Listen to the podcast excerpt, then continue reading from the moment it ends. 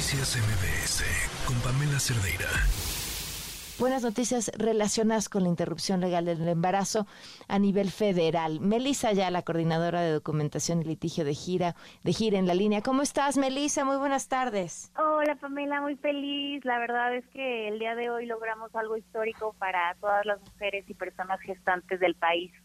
Oye, y además cuando dices logramos, es, es, o sea, no es en sentido figurado, es un, litigio que Gire había estado persiguiendo.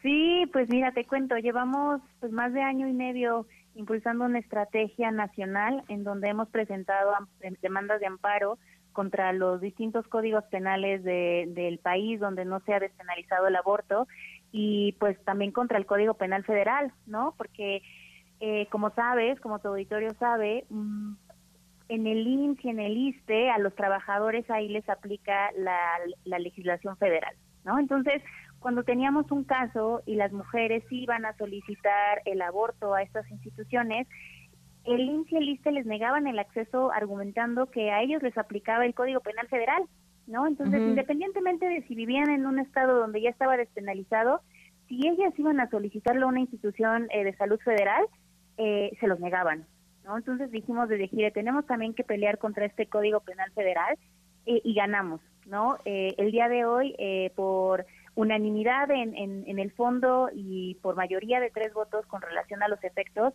ganamos este amparo.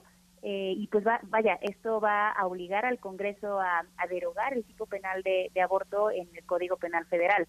Y esto es, esto es enorme porque sabemos que más del 50% de la población en nuestro país eh, es derechohabiente. ¿Qué quiere decir esto? Que se atiende en el INSS, en el ISTE y en Pemex y en estas instituciones de salud federal. ¿no? ¿Qué, ¿qué porcentaje es el que dijiste, perdón? Más del 50%. Ok, o sea, sí, el impacto es altísimo de esta resolución entonces. Es altísimo, altísimo. Ahora, creo que es bien importante eh, señalar que no estamos hablando, no estamos diciendo que se despenalizó en todo el país, ¿no? Estamos hablando de una despenalización o una despenalización judicial en el contra el Código Penal Federal, ¿no? Que es el que le aplica a estas instituciones. Pero tenemos estas instituciones en todo el país, ¿sabes? Ahora, eh, eh, entiendo, eh, que, pero no, no, no, no obliga a que las eh, leyes locales tengan que modificarse o ir acorde a esto? Exactamente, no se obliga a los ah. congresos estatales donde ya donde aún no se ha despenalizado, sin embargo, pues sí obliga al Congreso Federal a derogar, ¿no?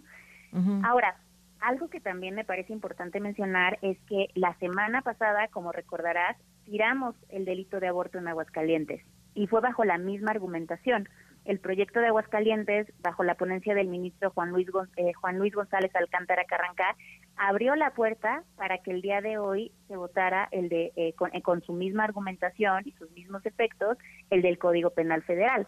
Pero es importante mencionar que tenemos esta de estos amparos en revisión en todo el país, en todos los estados donde no está despenalizado. Entonces estamos hablando de que es cuestión de tiempo, de que los demás eh, en los demás códigos penales locales también se caiga el tipo penal de aborto. Claro. Ahora, me imagino que este ya están ustedes en proceso con todos esos litigios locales también. Así es, ya, o sea, ya estamos, eh, pues vaya, ya tenemos esto en todo el país. Ahora, eh, ¿en qué lugar, cuántos estados nos faltan? Mira, eh, hasta la semana pasada eran dos estados despenalizados. Entonces, okay. No, pues Estamos hablando de que el país tiene 31, ¿no? Entonces nos están nos hacen falta eh, pues sí, es nueve. Sí, las, las dos, una estudió Derecho, la otra también ha relacionado, restándole. Pero, bueno, ¿qué, ¿pero qué es? O sea, la Ciudad de México y... O sea, en, en, el, en el país está despenalizado en Ciudad de México, Oaxaca, Baja California Sur, Baja California Norte, eh, se me están escapando en este momento Sinaloa, Colima, eh, pero vaya, son son algunos de los que ya ya han despenalizado. y aún nos faltan otros tantos, como por ejemplo son Tamaulipas, Zacatecas, Chihuahua, eh, pero vaya, ya estamos muy cerca. Durango también nos hace falta, Yucatán, pero estamos muy cerca. Oye, pues muchísimas felicidades, porque en la práctica, eh, más allá de lo legal, estamos hablando de que ninguna mujer eh, pueda ser criminalizada por ella, que por ello que los servicios de salud federales otorguen este servicio, que tampoco puedan perseguir o criminalizar a los médicos por otorgarlo, eh, y eso, eso suena poco, son muchas cosas. Es, es, es un triunfo enorme. Es un triunfo enorme y nada más también agradecerte porque tú también has impulsado esta agenda por años, entonces este es un logro de todas y te incluyen no, muchísimas felicidades y te agradezco como siempre, Melissa, que la disposición para platicar. Te mando un abrazo enorme, cuídate mucho. Noticias MBS con Pamela Cerdeira.